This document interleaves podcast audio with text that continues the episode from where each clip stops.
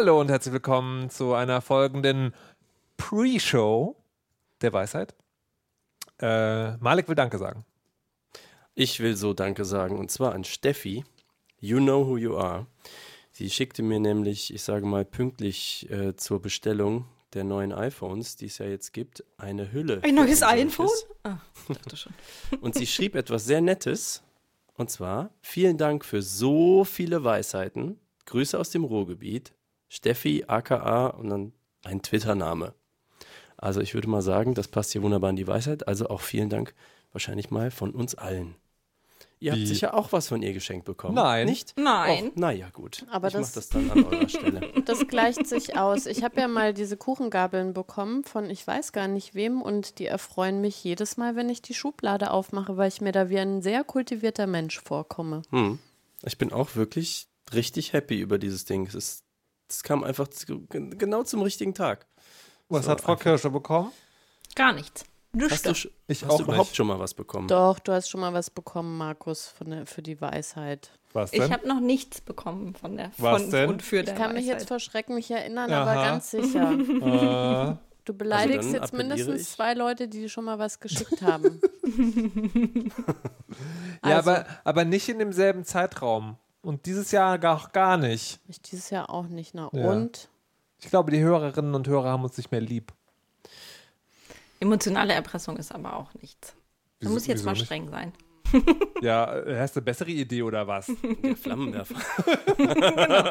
Das ist ein, schon konsequent. warte mal, physikalische Erpressung ist besser als emotionale? Aber das ist ja keine Erpressung. aber ist Das sind einfach Konsequenzen. Strafe, genau. also vielleicht sollte ich mir das mit der Geisteswissenschaft doch nochmal überlegen. Aber nur um mal praktisch, weil jetzt alle Hörerinnen und Hörer versuchen ja gerade jetzt auf unsere Amazon-Wunschlisten zu klicken, also vor allem die von Frau Kirsche, und rauszukriegen, wo man Ey! die jetzt findet. Na, bei uns im Blog? Ah, das ist wie der- ist denn die URL von diesem Blog? derweisheit.de und unter Das ist ja jedem, ganz leicht zu merken. unter jedem Podcast-Post gibt es eine lange Liste mit Dingen, die man klicken kann, um uns etwas Gutes zu tun. Aber warum, Ja. aber warum sollte man das überhaupt? Nee, nur weil man stundenlang, hunderte Stunden lang diese- die Arbeit genießt, die Markus macht. Diese raffgierigen Podcaster wollen immer nur Geschenke.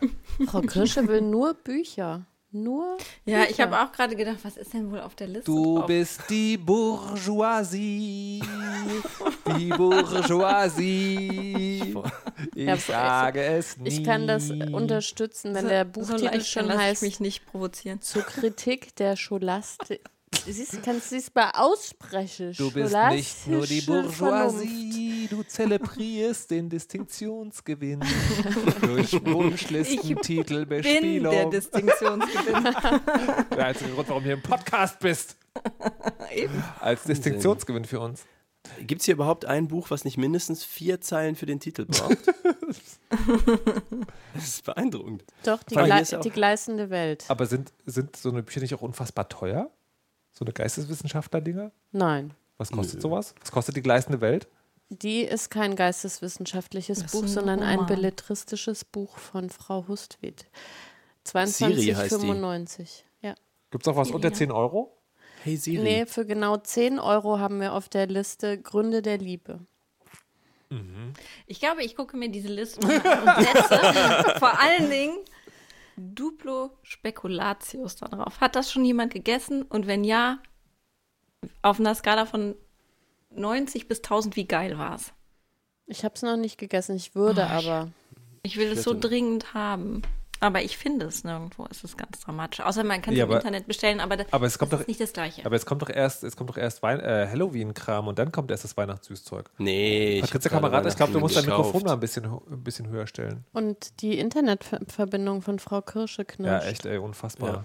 Da springt Das wahrscheinlich die. Katze Ich glaube, die rum. Katze guckt Netflix. Ich glaube auch. Die Das, Katze ist gar nicht da. das darf sie gar nicht. Okay, Das Das darf sie gar nicht, doch die hat einen eigenen Codewort, ähm, Katzen, die Katze. Ein, eigene, ein eigenes Katzen. wo, wo, wo nur äh, Hund, ich ermorde Hundevideos. Ein eigenes Katzeninternet. genau. Catnet. Ne. Also ich sehe auch, dass viele der Bücher von Frau Kirsche 2015 hinzugefügt wurden. Catnet. Da scheint Ja, sehr, das- sehr lange niemand Ja, auf diese da- Liste geklickt da, zu haben. Da muss Das mal ist wieder ja jemand. schlimm. Man kann Ja. die übrigens auch sortieren und noch so Konnotationen da dran machen inzwischen. Also was man besonders gerne hätte oder warum man das gerne hätte. Ich hätte zum Beispiel gerne etwa 800 Stück von der CD meiner eigenen Band. Hä? Wieso das denn? Das verstehe ich gar nicht. Geil. In den Charts. Keiner weiß, wie es gekommen ist. Hat es etwa mit einem seltsamen kleinen Podcast aus Deutschland zu tun, der in der letzten Zeit wieder so semi-regelmäßig gesendet hat und unfassbar gut ist?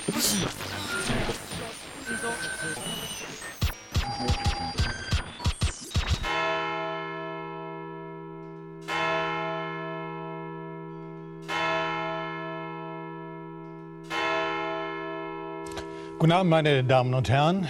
ARD und ZDF haben ihr Programm geändert. Denn das Unfassbare ist passiert. Am letzten Mittwoch ist eine Sache geschehen, über die die gesamte Digitalwelt in helle Aufregung geraten ist. Das Europäische Parlament hat eine Urheberrechtslinien-Novellierung verabschiedet. Aber darüber reden wir heute nicht, sondern über völlig andere Dinge mit Malek Aziz aus Aachen. Hallo und guten Abend. Hallo zusammen. Frau Kirsche und ihre Katze aus dem fernen Norden. Hallo und guten Abend. Und äh, Patricia Kamerata aus Berlin. Hallo. Guten Tag. Du musst jetzt noch diese witzigen Untertitel machen, der immer dazu gehört. Das steht im Vertrag. Ich habe die Raute gezeigt. Ach ist das so, nichts für, nee, für Wir machen hier diesen? Audio. Mein Name ist Markus Richter und ich werde versuchen, diese Sendung zu moderieren, was äh, sie mir regelmäßig scheitert. Hallo und herzlich willkommen. Ähm, wir befinden uns jetzt in Folge 2 nach der Sommerpause. Und jetzt, wo die Tage wieder dunkler werden, das Wetter wieder schlechter, Kinderkopf große Hagelkörner auf den Boden schlagen, liegt ja nichts näher, als sich einen eigenen Garten anzuschaffen. Und genau das hat Patricia Kamerata heute quasi, wenn ich richtig informiert bin. Gestern. Heute, gestern, gestern. Gestern spontan entschlossen, ich will jetzt einen Garten, jetzt hat sie einen Garten. Frau Kamerata, lassen Sie uns an Ihrem Garten teilhaben. Wie, wie kam es? Vor allem, wieso geht es so schnell? Das ist äh, eine gar wunderbare Erfindung und das ist quasi nicht bezahlte Werbung. Aber das jemand hat einen Garten erfunden, den ich dazu bringen kann, dass der mir Gemüse zuschickt. Das ist sowas wie Farmville, sieht auch genauso aus, bediene ich vom Rechner aus, zukünftig auch von der App. Äh, und das hat eine physische Entsprechung, nämlich äh, ein Stück äh, vier mal vier Meter großer Acker, auf dem 16 verschiedene Sachen gepflanzt worden sind. Also, weil ich das ja jetzt also mitten in der Saison mache, muss ich eine Parzelle übernehmen, die schon quasi vorgepflanzt ist. Du hast einen Fertiggarten gekauft. Ja, und ich bewässer ihn ähm, per Knopf, also per Mausklick ähm, über die, das Interface äh, an meinem Rechner. Und äh, da sehe ich dann auch äh, verschiedene Messdaten wie äh, die Bodentemperatur und die Feuchtigkeit, was mir dann hilft, äh, ein bisschen die Wassermenge und so weiter zu bestimmen. Und tatsächlich finde ich aber, es ist wirklich ein großartiges Projekt, ähm, weil es gibt Regeln, wie dieser Garten quasi angepflanzt wird. Beispielsweise gibt es da ein Quadratmeter, wo man Blumen pflanzen muss. Äh, Das ist für die Bienen und Insekten. Und es gibt auch einen solidarischen Quadratmeter, den also jeder Besitzer hat. Das sind da so ganz viele da auf dem Feld, äh, die diese vier mal vier Meter haben. Ähm, Falls es Ernteausfälle gibt, weil es irgendwie mal zufällig gehagelt hat oder irgendwie ganz viel geregnet hat oder so, dass man sich gegenseitig so die Ernte ausgleichen kann. Warte, warte, warte. Verrückt. Also, du hast im Internet bedienst du eine Webseite, Mhm. auf der eine Repräsentation eines Gartens zu sehen ist. Ja, es sieht aus wie Farmville. Und dann kriegst Also du, nicht Webcam. das gibt's Gemüse. auch.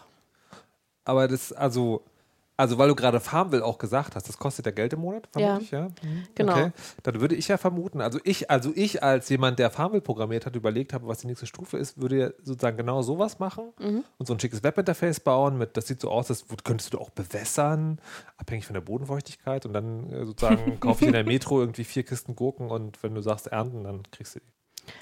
Das äh, kann sein im schlimmsten Fall. Aber es gibt eine Webcam. Ja. Ähm, und ich kenne noch andere Leute, die so einen Garten haben und die haben eine andere Ansicht zumindest. Also die haben, hätten dann schon ein bisschen Aufwand gehabt ähm, beim Betrügen sozusagen. Ja, man kann ja sozusagen so, man kann ja diese Parzellen auch in Photoshop anders wieder zusammenstecken? Man kann alles, aber wenn man also nicht so wie ich mitten im Jahr einsteigt, dann kann man das auch ein ganzes Jahr mieten und dann kannst du selber auch äh, festlegen, was wo angepflanzt wird in deinen Kästchen. Aber das kann ich ja auch dann per Photoshop wieder verschieben. Und das kannst du alles Kann man da machen. hinfahren in seinen Garten? Man kann da theoretisch hinfahren. Ähm, also sie, sie äh, sagen, also das ist möglich, aber sie wollen das nicht im großen Maße haben, weil die halt die Infrastruktur nicht haben, um große Besuchermengen, also die ganzen Städter wieder aufs Land irgendwie zu fahren. Und die Idee ist natürlich, CO2 zu sparen. Und da ist ja natürlich der LKW mit den Gemüseerntekisten nach Berlin, der irgendwie 50, 60 solche Kisten fährt, ist halt was anderes, als wenn 60 Familien dorthin kommen. Und wenn ich mit meinem Elektroauto fahre? Wie gesagt, man, man kann, man kann, also sie verbieten das nicht. Du kannst es mit deinem Ja. Elektroauto, was ja auch nicht CO2-neutral ist, aber äh, also du kannst es machen. Mit dem aber Fahrrad? Sie, mit dem Fahrrad auch, aber sie bitten darum, das nicht in größeren Mengen zu machen. Du bist sehr Ich bin, skeptisch. ich bin ein bisschen. Ich bin total begeistert, weil du kriegst da auch Tipps, wie du Sachen dann haltbar machst, weil wenn du so einen Riesenkürbis dann bekommst, dann will man ja nicht irgendwie die nächsten 20 Wochen Kürbissuppe essen und so. Und da sind wirklich Sachen drin, die ich nicht wusste. Also, dass da drin steht irgendwie, aha, also ein Kürbis ist dann reif und hält sich wirklich quasi monatelang, wenn du mit dem Fingernagel über die Oberfläche ritzt und äh, also nicht ritzen kannst. Dann ist es so hart, dass der hartbar, haltbar ist. Und wenn das nicht der Fall ist, dann musst du ihn eben eine bestimmte Zeit noch an einem kühlen Ort quasi nachreifen lassen und dann und so Okay. weiter. Ich habe noch zwei Fragen. Ich habe eine Frage. Ja, bitte. Wenn du jetzt vergießt zu gießen, ne? Ja. Was passiert da? Ähm, wenn es einen kritischen Wert äh, erreicht, dann kriegt man eine Benachrichtigung, dass es mal wieder an der Zeit wäre. Wenn du aber zum Beispiel weißt, dass du das gerade nicht kannst, weil du irgendwie Urlaub in Kanada irgendwie machst und da nicht die ganze Zeit dran denken willst, dann kann man auch Leistungen zukaufen. Also man kann für vier Wochen das bewässern lassen und das kostet dann halt einen Betrag X. Und da gibt es auch ganz viele andere Leistungen, also äh, äh, Unkraut jäten, Kartoffelkäfer aufklauben und so weiter. Das, das wird ja dann wirklich von jemandem gemacht. Das finde ich Und aber. wer gießt es sonst? Einer Gießanlage? Genau, eine Gießanlage, die, die ist da installiert und ähm, äh, mit dem richtigen Browser kann man auch tatsächlich, das sehr nett gemacht, also man schaltet dann die Webcam an und dann steht da schon, das dauert jetzt ein bisschen, weil die Leitung ist halt sehr lang und äh, dann kannst du dein Wasser anstellen und kannst es dann sehen, wie das bewässert wird. Witzig. Aber ja, Ein bisschen wirr auch, finde ich, aber witzig.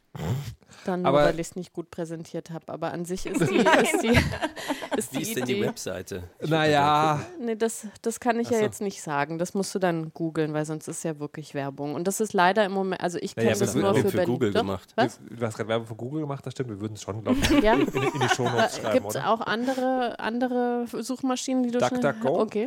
Noch eine? Der, Bing? Bing gibt's nicht, glaub ich. Wie ist dieser Crawler, wie wir äh, alle Diplomarbeit... Metacrawler? Metacrawler. Na gut, dann schreibe ich es in die Shownotes. Ich finde es wirklich ein schönes Projekt. Und die sagen auch selber, was sie eigentlich erreichen wollen, ist, dass man irgendwann seinen eigenen Garten auch äh, selber bewirtschaftet. Die wollen sozusagen die, sie schreiben Erziehung. nicht. Genau, also dass man es lernt und sich traut und Zum quasi Münchwald. Wissen, Wissen aufbaut und Aber die, also, ähm, also du hast den Garten ja gestern gekauft, ja. deswegen äh, kann ich Schon. dich ganz schlecht zur Lebt da noch was? Frage 1. Lebt da noch? Zeig die Welt. Das stimmt. Ich habe auf der Webcam neulich mal in deinen Garten geguckt vorhin, da war alles schwarz-weiß. Hm, Das war, Fra- weil Nacht war. Naja, ich bin mir nicht. Bin mir nicht so sicher, aber äh, diese, diese Bekannten, von denen du sprachst, äh, haben die, hat da schon jemand länger den Garten? Also die, die Frage zielt darauf ab, das ist ja jetzt ganz süß, Ja. aber ist das nicht auf Dauer, also ist, oder ist es für die auf Dauer motivierend, das zu machen? Ja, ich habe also Farmville nie gespielt, aber ich hatte so ein virtuelles Aquarium und da habe ich auch Geld für ausgegeben für rosa Nein, nein, nein, nicht, nicht, nicht, ob du Farmville spielen willst, sondern deine Bekannten, die den Garten haben. Finden die das noch geil? Ja. Okay. So geil, dass sie mich ja angesteckt haben. Und ich bin Warte mal, pflegst du nicht gerade ihren Garten? auch, aber warte mal, ich überlege mal. Kann man da gewinnen irgendwie? Was, hast du in einem Jahr 600 Gärten und dann gehört halt Berlin oder. Vielleicht. Genau, wenn du, wenn du Freunde überzeugst, dann kriegst du eine extra Gurke. Es gibt übrigens die Sonderleistung, wenn der Kürbis oder Zucchini und so Ja. in das andere Feld rüberwachsen, dann ist ja die Regel, wenn dann die Blüte da aufgeht und die Frucht in das Ja. andere Feld hängt, gehört es den anderen. Ach echt? Aber du kannst quasi das wieder reinholen lassen für einen Euro oder so. Da gibt es dann, da gibt's dann so Beat-Wettbewerbe. Ja, kannst du die Ranke noch mal ein bisschen. Ähm, aber ich finde ja eigentlich, also für, also für mein, ich habe ja keinen Garten. Ich will momentan noch keinen. Aber für mich sozusagen das, das Bild eines, eines ide idealen Garten oder eines, eines Gartenbefriedigungsgefühls in mir drin, äh, da würde tatsächlich, wäre auch ein wichtiger Punkt, da mal durchzugehen und so in gönnerhafter Gartenherrmanier seine Finger durch die Gemüseranken gleiten zu lassen. Du willst ja beim Alter auch von le- lebendigen Menschen gepflegt werden. Bei mir reicht es ja, wenn es Roboter sind. Dementsprechend ist alles, was ich zur Naturverbundenheit aufbringen kann, jetzt komplett erfüllt. Äh, gut. Gut. Findet ihr Hast den nicht auch total schön? Wollt ihr nicht auch einen Garten haben? Freunde werben Freunde. Äh, ich, ich frage mich jetzt gerade, ob, also A, hat Patricia ihre aktuellen Updates eingespielt? Äh, Sehr, sehr gute und, Frage. und B, ist das sozusagen, ist das so ein emotional Add-on, was sie hat, um ihre Menschlichkeit, also sozusagen zu dem Zeitpunkt gehört zu Ein machen? So, Robotergarten, ja, das Ich- macht wirklich total menschlich. Mit Bewässerungsanlage und Klick. ich finde es total interessant. Ich bin sehr gespannt auf die erste Kiste. Und wie häufig kommt die Kiste? Hast du das schon gesagt? Also jetzt zur Erntezeit einmal in der Woche. Okay, ein Garten. Ich, äh, Also ich äh, möchte weder so einen Garten noch einen anderen Garten. Warum nicht? Also so ein Garten, dass äh, ich finde, dass ich weiß, dass ich das dann vergesse. Da- Das, mir, das würde mir, also das gibt mir nichts, ähm, dann da zuzugucken, wie Blumen wachsen oder äh, Pflanzen wachsen, Gemüse wächst und Obst. Ähm, und das für das andere bin ich zu faul. Okay. Na gut. Aber ich habe auch nicht. Zurück zum Beton ist meine Devise. Ja, das, das finde ich halt ein bisschen überraschend, ne? weil das ist ja auch eigentlich äh, Patrizias Song, aber anscheinend ist auf dem Bildschirm dann gut, gut genug. Aus, auf dem, warte, neues Motto. Auf dem Bildschirm ist die Natur erträglich. Ja, ich würde auch jederzeit mir so ein äh, Vogelgezwitscher oder so. Ich habe gerade habe ich Interstellar geguckt und die be beruhigen sich im Weltraum, indem sie so Vogelgezwitscher hören und so. Das würde mir auch reichen. Geil. Schickt Vogel, Vogelzwitscher-CDs an Patricia Kamerata, Link äh, zur Wunschliste im Blogpost zur Sendung unter derweisheit.de. Apropos teure Geschenke. Äh, Herr Aziz, Meine Fichte im Garten, wolltest du noch es, wissen? äh, nee, es, ist, es ist ja so, dass, äh, dass, ist hier. dass dieser Tage äh, nicht nur die, das EU-Parlament eine Urheberrechtsnovelle beschlossen hat, die unfassbar fürchterlich ist. Und also wirklich das Schlimmste, was man sich ausdenken kann. Habe ich noch gar nicht gehört. Ähm, ja, das, das, ich frage mich auch tatsächlich sozusagen, haben die Politiker, also die Konservativen, die diese Abstimmung ja auch ab, also die, diese, Innen? die, diese Novelle, da bin ich mir nicht so sicher, ähm, obwohl doch, eine, eine Grüne war auch dabei, die dafür gestimmt Nicht hat. nur Ja, eine. ja.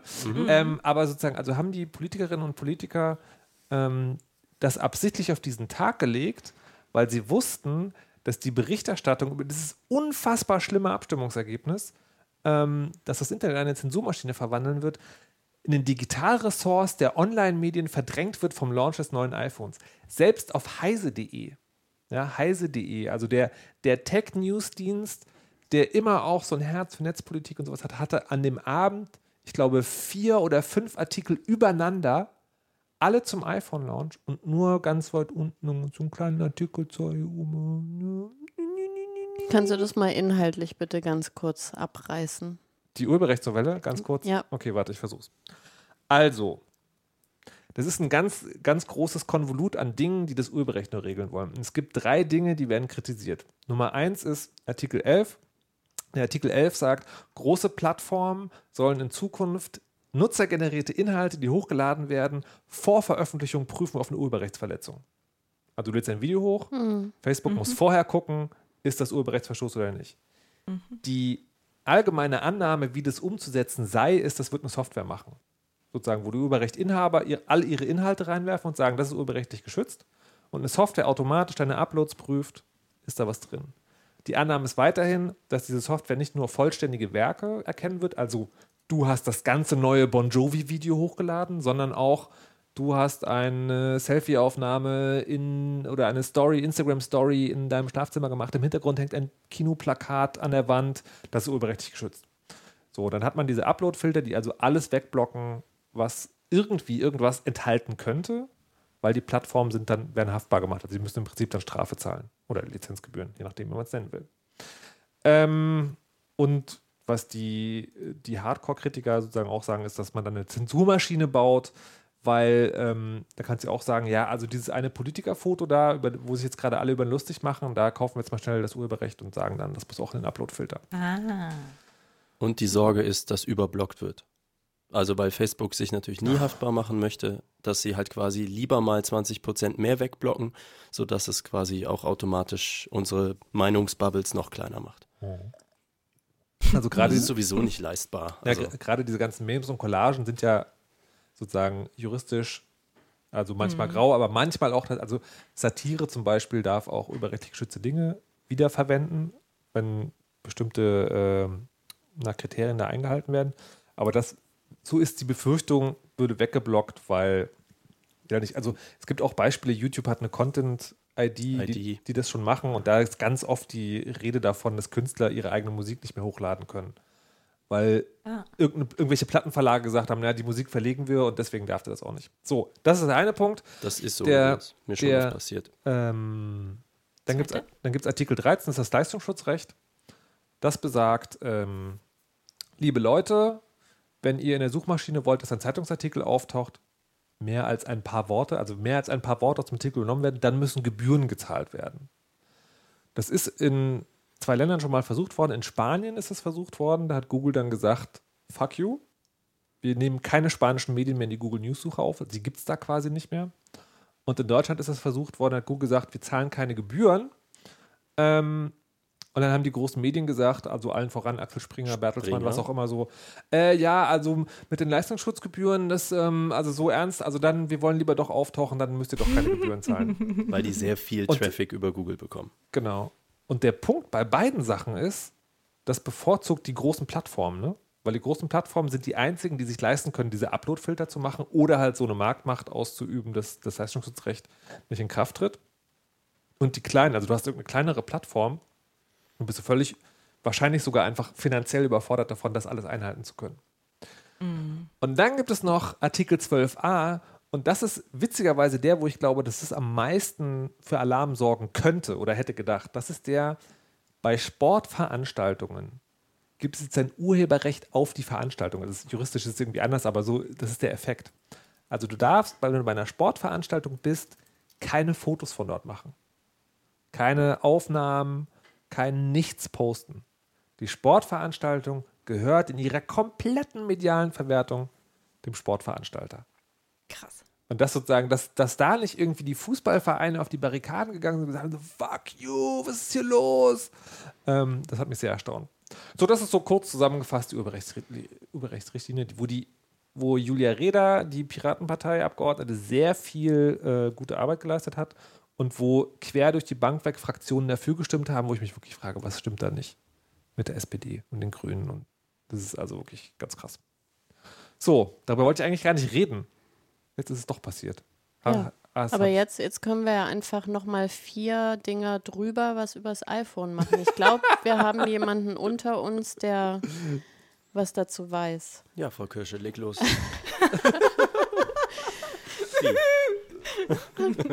also, naja, Rechteckig. also ich, Oder? ich, ich, ich finde es ja tatsächlich relativ schwierig, weil wenn man diese Berichterstattung sich da anguckt, dann ist ja, ne, diese ganzen Nerdmedien ergehen sich da in Kilotonnen von Details. Man denkt so, also ja, aber ist es auch was für mich? Kann das jemand kurz zusammenfassen? Und das ist die Stunde von Malik Aziz. Der hat schon zweieinhalb Stunden dazu gepodcastet beim Audiodump. Also dort gibt es die ausführliche Variante. Hier jetzt, Malik gibt uns eine Minutenzahl vor und dann gucken wir mal, ob es reinschafft, die äh, da reinzukriegen. Sag mal, wie viele Minuten wirst du brauchen? Eine. Eine. Ich bin Okay, aufgeregt. Zeit läuft. Okay, als erstes updatet ihr schön mal alle auf iOS 12. Das ist jetzt nämlich schon zwei Stunden raus. So, abgesehen davon, Apple hat neue iPhones rausgebracht. Letztes Jahr gab es das iPhone X. Und dieses Jahr haben sie quasi das gleiche nochmal gemacht, ist eigentlich dasselbe Ding. Und äh, dann haben sie das nochmal in groß und teuer gemacht. Da kann man jetzt 1650 Euro bezahlen, wenn man unbedingt ein großes Telefon haben will. Alle diese Telefone haben keinen Home-Button mehr. Also jetzt ist alles nur noch so mit rumwischen. Ja, das ganz große ist Tennis, denn das kleine heißt 10S. genau, und das große heißt äh, 10S Max. So, super geile Name. Aber, also aber brauche ich das jetzt?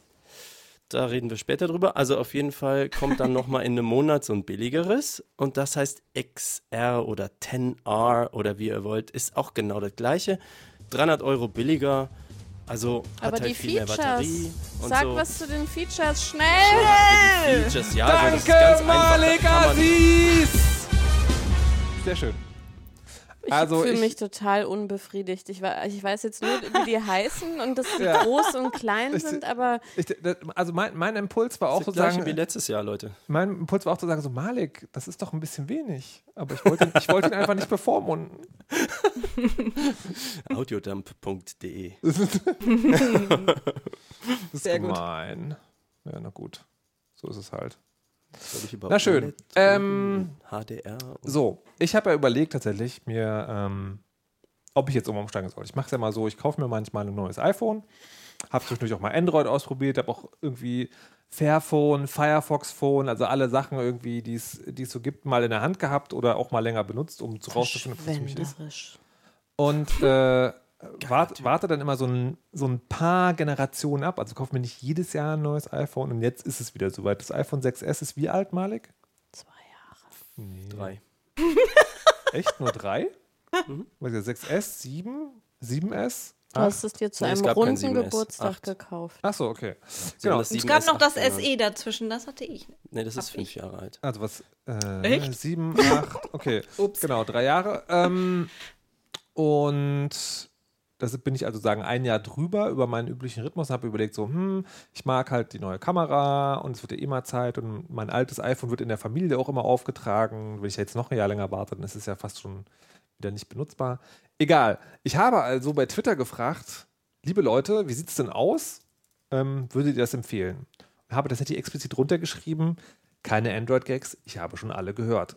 Und mein, mein, mein Impuls war sozusagen, ich kann das verstehen, dass es, dass es ganz viele und ganz große und ganz wichtige Meinungen dazu gibt, ob man jetzt ein iPhone braucht oder nicht, aber die wollte ich halt jetzt nicht wissen, sondern ich wollte von den Leuten, die sich damit beschäftigen, wissen, ist das XS ein lohnenswerter Umstieg für jemand in meiner Situation? Was dann passiert ist, ist, äh, eine Firma, also der Twitter-Account sieht zumindest ausgekommen, hat gesagt, das ist doch totaler Quatsch, so viel Geld für ein iPhone auszugeben. Wenn du das Geld lieber spendest, verdoppeln wir das. Und ich war so, hä? Und dann hatte ich erstmal so diesen, diesen, äh, wann immer man sowas aufgesetzt kriegt, so dieses, ah, das muss ich ja jetzt quasi machen, weil es ist die richtige Sache zu tun und es ist ja auch viel gutes Geld zu spenden. Und dann dachte ich aber so, das ist doch totaler Quatsch. Also A, wenn die das Geld haben, ähm, dann können sie das doch einfach spenden. Und wenn sie, wenn sie gerne wollen, das andere das spenden, können sie auch sagen, ähm, hier, passt mal auf, ähm, spendet ihr, wir, wir verdoppeln bis zum Betrag X eure Spende. Und dann ging es aber, und dann habe ich, hab ich auch versucht, eine Diskussion zu führen, was mir nur so mäßig gelungen ist, aber das ging, es ging diesen, diesem oder diesen Menschen wirklich darum, dass ich mir nicht einen, Einkauf, ein iPhone kaufen soll, weil das so viel Geld ist. Und ich verstehe das ehrlich gesagt so halb. Dazu später. Aber wie seht ihr das? Ist, Whataboutism. naja, ist aber ist, ist das, also ich meine, das ist halt viel Geld. Das ist, das ist, also ich arbeite damit und ich würde nicht sagen, ich, ich kaufe das aus purem Geigel, aber es ist schon auch ein Luxusartikel. Also es ginge sicherlich auch anders. Das ist schon, dass ich das möchte, mehr oder weniger. Aber soll ich jetzt oder nicht? Also jetzt Also es nicht, geht jetzt gar nicht, nicht- um nicht die vom- Firma, sondern nicht vom um das Technischen. iPhone. nicht vom Technischen her, sondern wie würdet ihr diese moralische Frage für euch Ach so. entscheiden? Achso.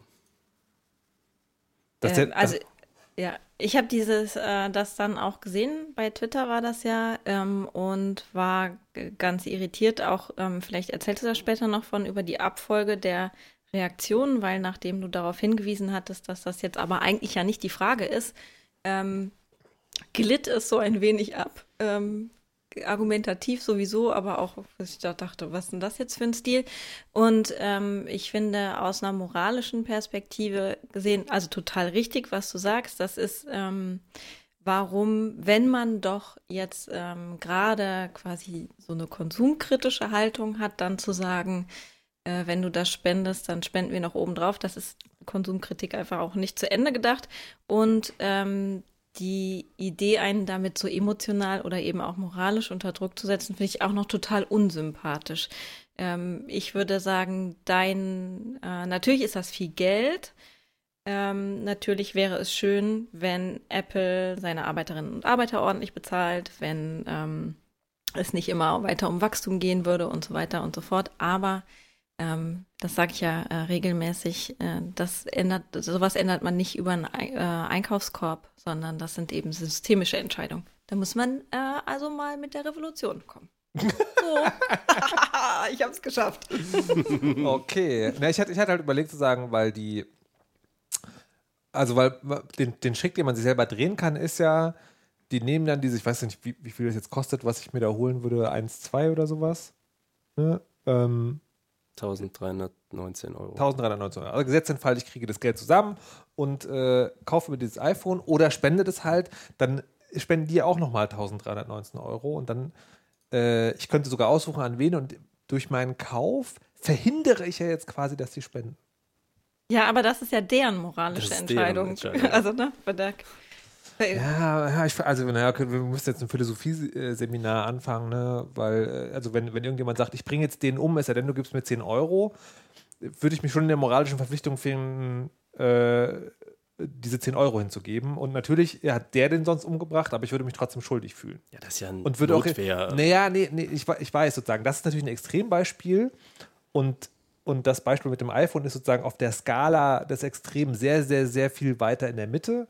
Aber ich frage mich trotzdem zu sagen, ob es über der Grenze liegt, wo man eine moralische Verpflichtung, egal wie der Tonfall war, haben könnte. Frau Kamerata, was sagen Sie denn? Pff, du weißt ja überhaupt gar nicht, ob die nur pöbeln oder das sozusagen wirklich ernst meinen.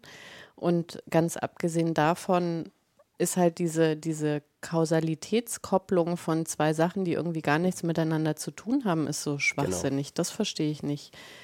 Also, äh, ja, also das ist so, so weit entfernt von, von meinen Logikmöglichkeiten, dass sozusagen der Verarbeitungsvorgang einfach Error ausgibt. Und also ich würde mich da auch überhaupt gar nicht schuldig fühlen, okay. weil die wissen ja gar nicht, für was du dich sonst einsetzt, in welcher Form du dich einsetzt, wie viel du spendest, für was du stehst und was weiß ich. Also, und äh, abgesehen davon geht es dir auch gar nichts an. Also.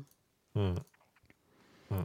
Und, und also die, die Argumentation war ja auch, äh, ja, also ich, ich finde das sehr schwer nachvollziehbar, quasi, dass sie damit verhindern, dass man was so Dummes tut, weil Apple ja eine 500 Prozent äh, äh, äh, wie sagt man? Marge. Marge irgendwie da drauf hat. Also mhm. quasi, sie belehren dich dann auch noch damit. Mhm. Also ich, ich finde es totalen Unsinn und würde mich dazu gar nichts verpflichtet fühlen. Hm. Ja, siehst ja, ich habe schon immer so, ja, genau, und so dazwischen gerufen, eigentlich, genau, was Frau Nuff gesagt hat, was Frau Kirsche gesagt hat. Ähm, ich finde auch, deswegen manche eben so Whataboutism. So, ist ein bisschen jetzt, äh, das ist so, ähm, wenn man sagt, ja, aber die Kinder in Afrika und jetzt hast du dann noch nicht über die Palästinenserfrage gesprochen.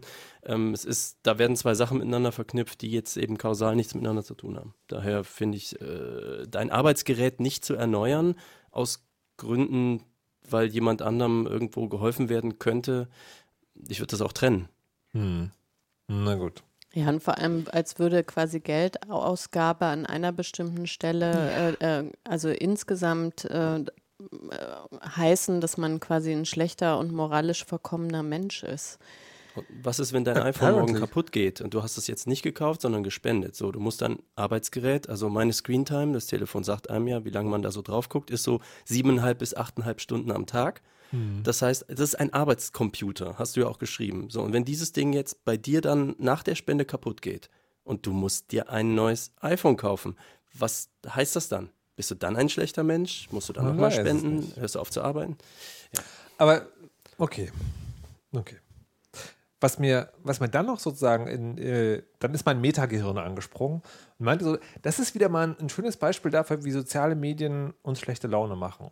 Weil ich habe ja manchmal diesen Drang, mich dann äh, in andere Menschen hineinzuversetzen und ich würde auch lügen, wenn ich sagen würde, das ist mir noch nie passiert wenn ich mir das vorstelle, ne, also das ist ja eine Frage, die würde ich äh, im Analogen einfach, würde ich meine Familie, oder nicht im Analogen, aber sagen, in einem geschlossenen Kommunikationsfeld, würde ich das meine Familie, meine Freunde fragen, hier, guckt mal, das ist gerade mein Problem, ähm, wie seht denn ihr das? Und so mache ich das ja öffentlich. Und zwar mit der konkreten Bitte, dass, ähm, äh, dass es beim Thema bleibt, aber trotzdem geht es an die Öffentlichkeit. Und dann sitzt da draußen halt jemand, für den ist das ein ganz, ganz, ganz wichtiges Thema. Der, ich glaube, jetzt sind wir alleine. Ich bin noch da, sprich noch weiter. Da. Ich höre dir also gerne Ich bin auch da.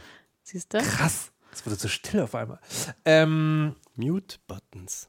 Was, was, wollte ich gerade sagen? Jetzt habe ich den Faden verloren. Na, warum das Immer verlierst du den Faden. Ja, ja. In, in, warum das äh, in sozialen Medien Ach so, genau. quasi. Ich, äh, ich poste das also öffentlich und da ist da jemand, für den ist das ein ganz, ganz, ganz wichtiges Thema. Ne? Also jetzt mal ab von der Berechtigung, aber der fühlt halt in sich, das ist ihm wichtig und er muss dazu was sagen. Und der hat natürlich äh, einen großen Impuls darauf zu antworten. Ne? Also du, jemand postet was. Er, er spricht ein Thema an, das mir total am Herzen liegt. Natürlich antworte ich ihm. Während ganz viele andere Leute, die so das Thema sehen, denken so, boah, weiß ich jetzt auch nicht, also ich würde mir jetzt irgendwie das empfehlen, aber pff, was auch immer, ich scroll mal dran vorbei. Und das heißt also, du hast schon alleine von der Antwortwahrscheinlichkeit ist es viel, viel stärker, äh, also wahrscheinlich einfach, dass jemand antwortet, der sozusagen schon nicht Hass, aber Feuer in der Brust hat. Und ich frage mich, ob sowas überhaupt jemals wieder anders oder besser werden kann, weil ich glaube es tatsächlich nicht.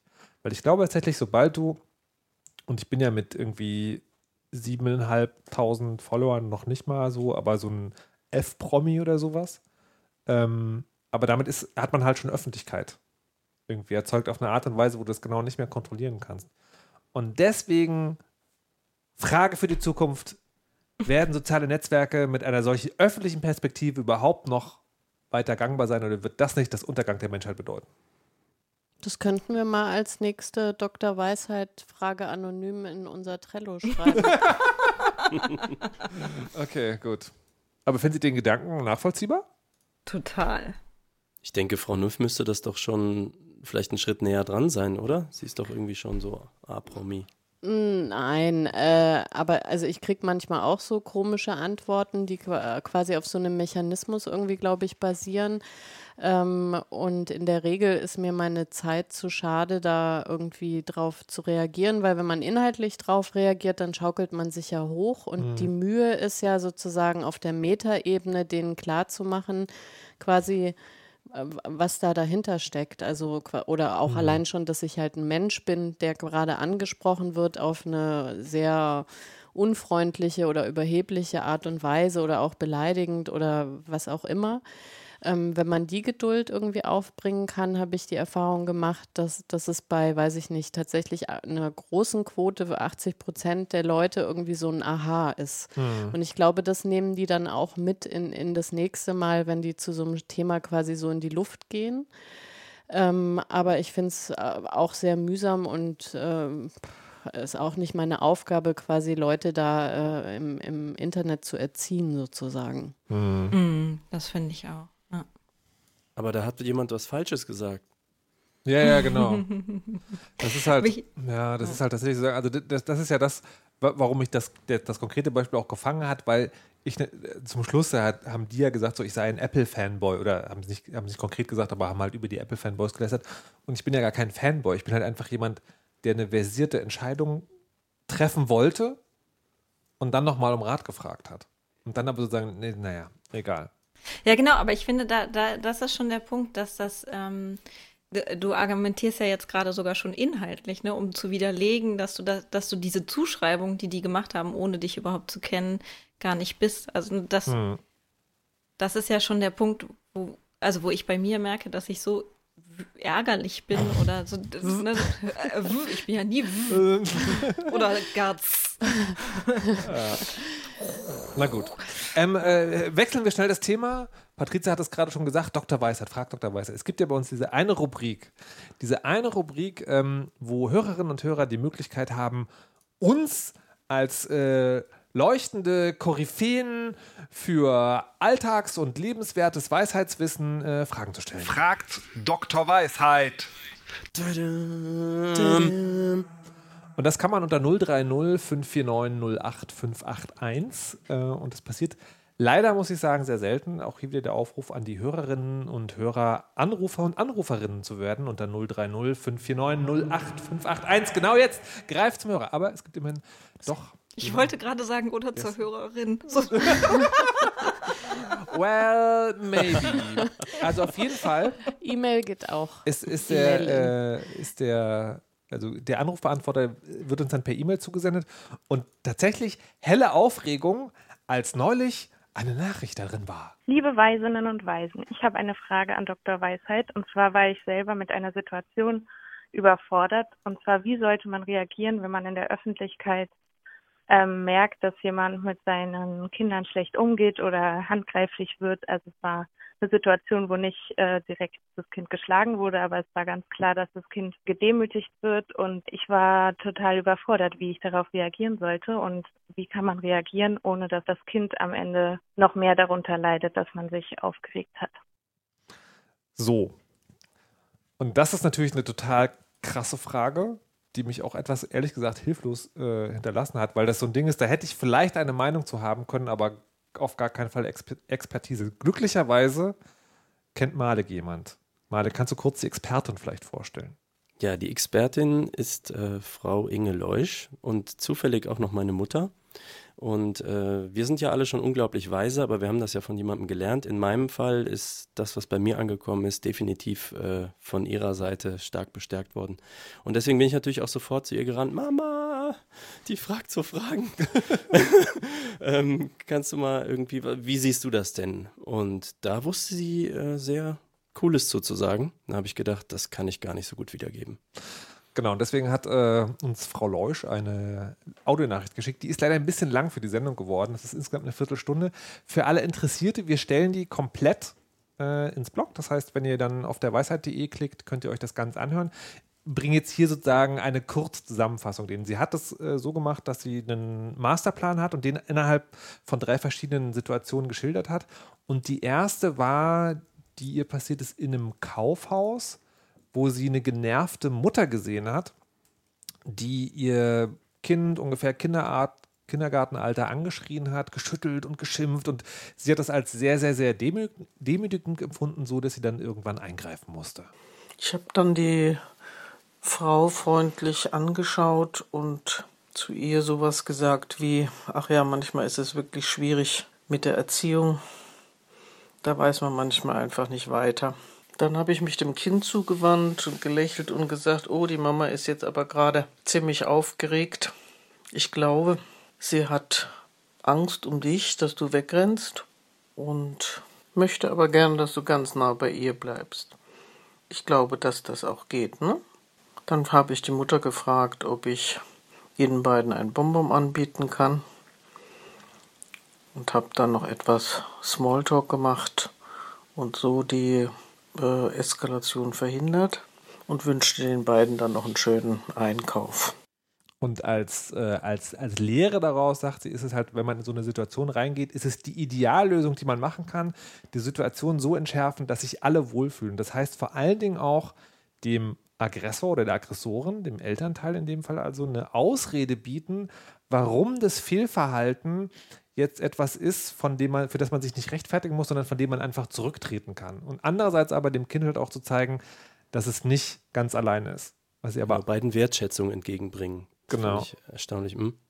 Und ähm, es gibt aber keine ganz klare Anleitung, sagt sie auch. Also, dass man sagen, es ist eine Situation so und so, dann macht man das so und so. Das kann auch alles äh, ganz anders ablaufen. Sie hat noch eine andere Geschichte erzählt, die ist ähm, passiert. Da hat eine Mutter ihr Kind tatsächlich sozusagen körperlich gemaßregelt. Man muss dazu sagen, ich war da vielleicht 50 Jahre alt und hatte also einen Blazer an, so ein bisschen businessartiges Stil.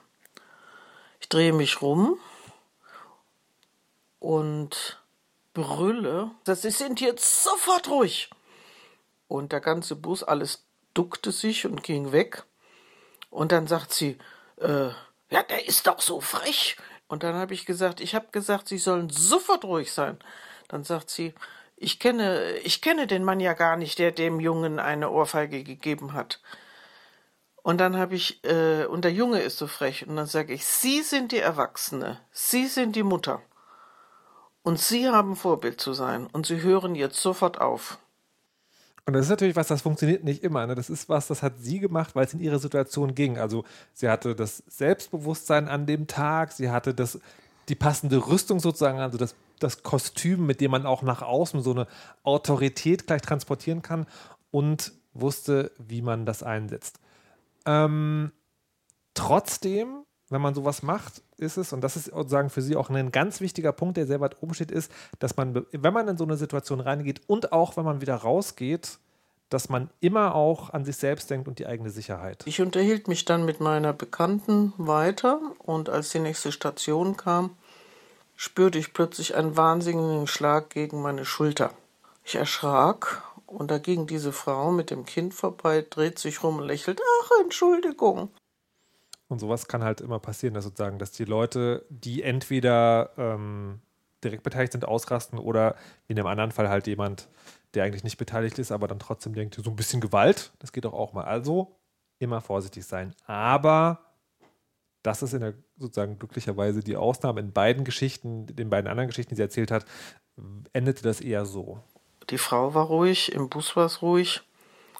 Äh, plötzlich spüre ich hinter, hinter mir ein Klopfen auf meiner Schulter. Ich drehe mich rum.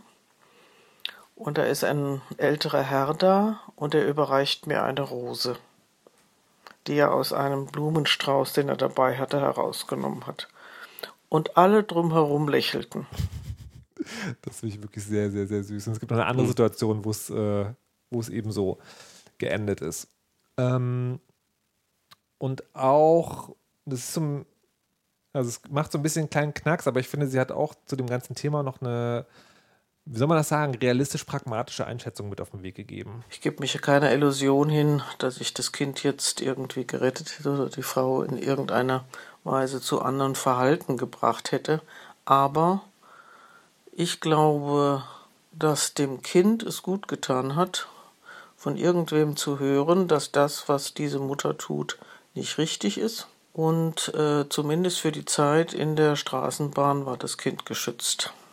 Und das, glaube ich, ist sozusagen das, was man da, was man da ganz sehr mitnehmen kann, dass es halt nicht darum geht, die Welt mit einem Schlag zu verbessern, sondern dem kleinen Menschen, der in einer Ohnmachtssituation ist, ähm, mitzugeben, du bist nicht ganz alleine und das ist nicht ganz richtig, also es ist nicht Normalität, was dir da passiert. Also nochmal zusammengefasst, Situationen entschärfen, wenn es geht, Rückzugsmöglichkeit für beide bieten, die eigenen Ressourcen, wenn sie da sind, ausleben und ähm, auch immer an die eigene Sicherheit denken. Das ist die Kurzversion der langen Antwort, die es nochmal unter der Weisheit.de zu hören gibt.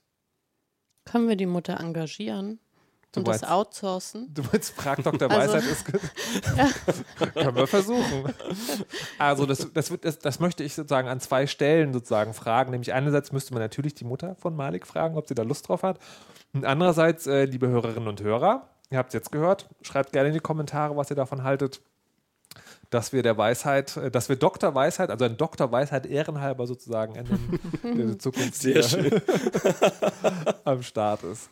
Ähm, ja, so viel dazu. Ich wünsche, ich, Ich bin noch- ich diese bin noch- Weisheit mal. Ich bin noch ganz noch so ergriffen, ne? Ich bin noch ganz beseelt, ja. Ich, das, Ja, ja. ich, ich, ha- ich habe, ich bin ja, also, warte mal, hier.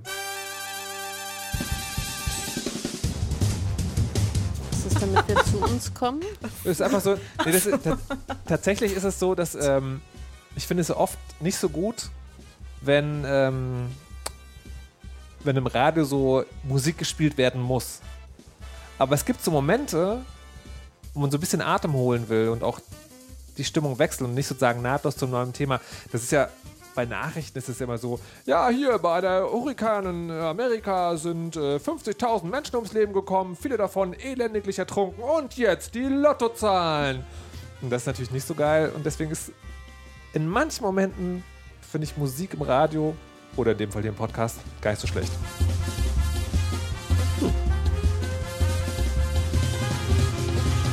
Ja, auf jeden Fall. Ich wünschte, diese Weisheit erlangen zu können. Sehe ich noch nicht so. Du hast noch ein paar Jahre, ja, glaube ich. Ja. Ja. Ich hätte so den Puls im Hals, wenn einer mit jemandem so umgeht. Das, oh. Naja, aber wie gesagt, auch das geht ja, ne? Ja, aber es ist nicht immer förderlich. Also, Das stimmt. Vielleicht, Malik, vielleicht brauchst du erstmal einen Blazer. Das sagt meine Mutter auch schon seit 30 Jahren. Ihr habt euch doch verbündet. She's on to something. ähm, wo wir gerade Partymusik am Start hatten, Frau Kirscher hat da noch ein Thema für uns. Richtig. Demnächst fängt das Semester wieder an. Liebe Studierende, äh, denken Sie daran, Ihre Bleistifte zu spitzen. Ach, nee, Quatsch. Ich fange nochmal von vorne an. Äh, demnächst fängt das Semester wieder an. Warte mal, warte mal, warte mal, warte mal. Es war so gewesen. Es war so gewesen, dass demnächst das Semester wieder. Warte, was? anfangen würde. Anfangen würde. Genau. Angefangen haben Täte. wird. Äh, und ähm, wir haben ja im Wintersemester, so wie viele Unis, äh, einen großen Haufen Erstis, die also zum ersten Mal, eventuell zum ersten Mal an der Uni studieren, aber zumindest zum ersten Mal äh, in dem spezifischen Fach, in dem wir dann unterrichten. Und in dem Fach, in dem ich jetzt unterrichte, an der Uni, an der ich arbeite, gibt es eine neue Studieneingangsphase, die ähm, so organisiert ist, dass ähm, die Studierenden erstens möglichst viel in Gruppen arbeiten sollen, erstmal wenig klassische Seminarstruktur und so weiter haben und viel in diesen Gruppen von den Dozentinnen und Dozenten betreut werden und gleichzeitig natürlich auch noch von äh, Tutorinnen und Tutoren in die Universitätswelt und das Universitätsleben eingeführt werden. Und ähm, diese Tutorien, die hatte ich früher auch. Ich erinnere mich trotzdem daran, dass ich ziemlich verwirrt war die äh, meiste Zeit oder das erste Semester, was eventuell auch daran liegen kann, dass ich nicht super perfekt ins erste Semester gestartet bin mit äh, immer aufzeigen und alles lesen und so. Ähm, aber ich wollte mal fragen, ähm, was habt ihr, wie waren eure ersten Wochen an den jeweiligen Sachen? Ah, die Katze ist da. Und ähm, sie macht leider Lärm. Sie, es tut mir leid. Ähm, und möchte auch wissen, ob ihr Tipps habt, wie man das machen könnte. Ich kann übersetzen. Dose auf. Dose auf, genau. Hi, Warte, ist es jetzt Studenten oder Katze? Man weiß es Man nie genau. weiß es nicht.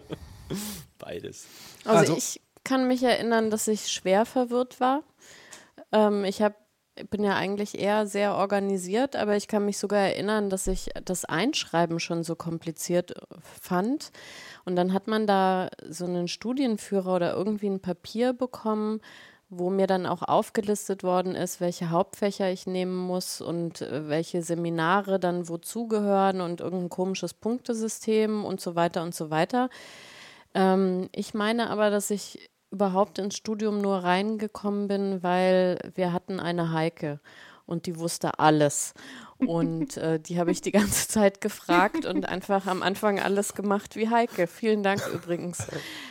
Aber also ich fand es wirklich extrem schwierig und intransparent und äh, ähm, glaube, habe dann auch nochmal Seminare irgendwie umgeschiftet, weil es gab Freiwillige und Pflichtseminare und äh, es war für mich auch ganz schwierig einzuschätzen, ob ich äh, quasi meinen Gelüsten überhaupt nachgehen darf, wenn es irgendwie Seminare gab, die mich interessiert haben, ähm, ob das, äh, da ich das nicht unter Zeitverschwendung letztendlich äh, verbuchen muss, wenn ich die nicht irgendwo punktemäßig einbringen konnte. Ja.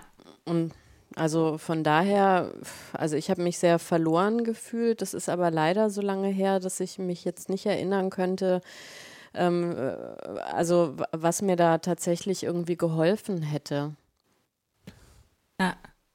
muss ich sagen. Schade. Jetzt denk doch mal ein bisschen nach. Ich denke nach, ich kann während ja- die anderen reden. Ich kann ja mal so lange erzählen. Ähm, ich habe ja zweimal angefangen zu studieren. Ähm, das erste Mal Philosophie.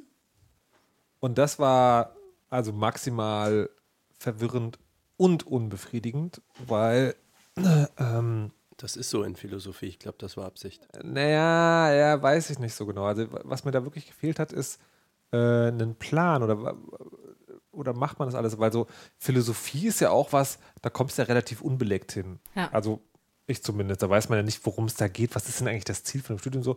Das hat mir alles total gefehlt und ich habe dann angefangen zu studieren, habe eine Vorlesung über Boolsche Algebra und Aussagenlogik gemacht. Das war so relativ straightforward, wie so mittelmäßiger Matheunterricht. Das konnte ich auch ganz gut und dann wusste ich aber gar nicht, was soll ich denn jetzt noch machen? Und dann habe ich es war so in so einem Seminar, was aber so ein Vortrag war, wo in jedem, in jedem, äh, in jeder Sitzung wurde ein, ein, ein, ein, eine, eine philosophische Welt, ein philosophisches Weltbild erklärt und dann zum Schluss immer gesagt, warum es nicht funktioniert. ohne dass irgendjemand mir erklärt hat, was, warum man das macht. Also heute kann ich mir das irgendwie denken, aber damals als so 18-Jähriger war ich so, ja, okay. Okay, nee, also ja, weiß ich auch nicht. Dann habe ich ein Jahr lang Berlin kennengelernt und dann habe ich angefangen, Informatik zu studieren. Und das war ein bisschen einfacher aus zwei Gründen. Berlin kennengelernt. Ja, Sorry, also, ich fand den gut. ähm, Schule des Lebens und so. Äh, uh, pfui.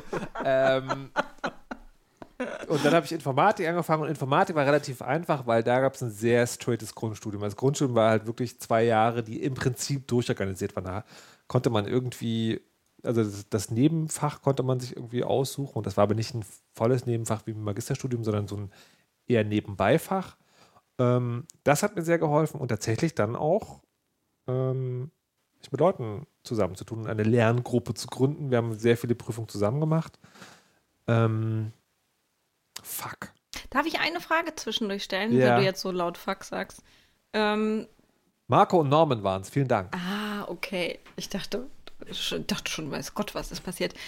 Die, ähm, hattest du denn beim zweiten Mal das Gefühl, dass du jetzt alles viel besser kapiert hast? Weil ähm, es ist ja häufig auch sowas wie, also es soll sich gar nicht äh, lächerlich anhören, weil es ja wirklich ähm, ein ganz schöner Wechsel im Leben ist. Also, wie finde ich die Räume? Wann fängt eigentlich so ein Seminar an? Warum fängt das mal um Viertel nach an und mal dann doch nicht um Viertel nach? Ähm, wie funktioniert so eine Mensa? Warum muss ich jetzt, ähm, warum bringt mir keiner die Hausaufgaben nach Hause und überhaupt? das kanntest du ja dann schon alles. Nee. Nee, ich habe ja, ich habe ja sozusagen so, äh, so schnell mit dem Philosophiestudium aufgehört, dass so. ich all diese Sachen nicht in Erfahrung gebracht habe. Das, ähm, naja, d- also das, das ließ sich dann leicht erarbeiten, dadurch, dass der Stundenplan halt so straight war. Okay. Also der war, der war wirklich halt, der war wirklich so, äh, also eingleisig fast schon, dass Hast du den in die Hand gedrückt bekommen? Also bei mir war ja wirklich die große, größte Mühe, mir den Stundenplan zusammenzustellen. das weiß ich gar nicht. Doch, das mehr. war bei mir auch so. Und dann war so toll, die Leute von der Fachschaft haben irgendwie gesagt, sowas wie, naja, mehr als acht SWS ähm, im Semester zu machen, das lohnt sich eh nicht. das ist, also übersetzt ist das wirklich sehr, sehr wenig. Acht SWS sind vier Lehrveranstaltungen. Das, das sind Semesterwochenstunden. genau, Entschuldigung, ja, das sind Semester. Für alle, die es nicht wissen. Genau. Ähm, ja, also kann er leider keinen. Schade. Toll, danke, Weisheit.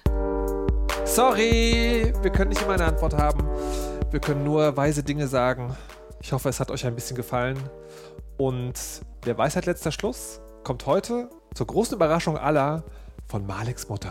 Ich würde mich freuen, wenn wir in dieser Gesellschaft viele solche Menschen haben, die sich für andere einsetzen, die in einer ungerechten und schwierigen Situation sind.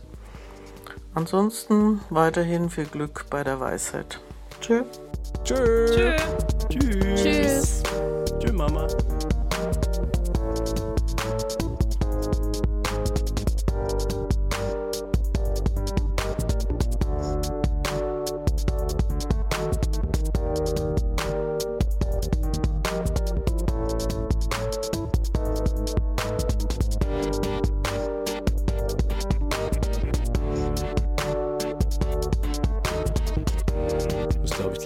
Mama anrufen.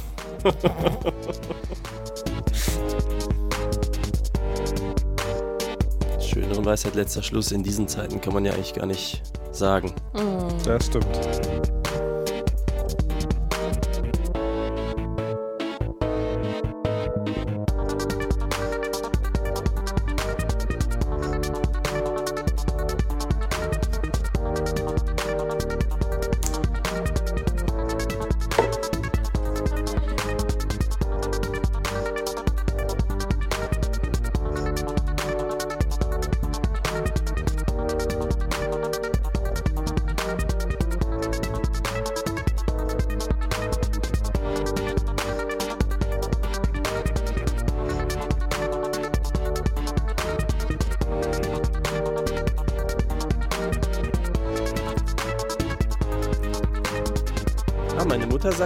Gut gemacht. Uh, davor hatte ich am meisten Respekt übrigens, ne? Weil so eine Viertelstunde mal runter zu kürzen auf drei ist schon eher so, uh.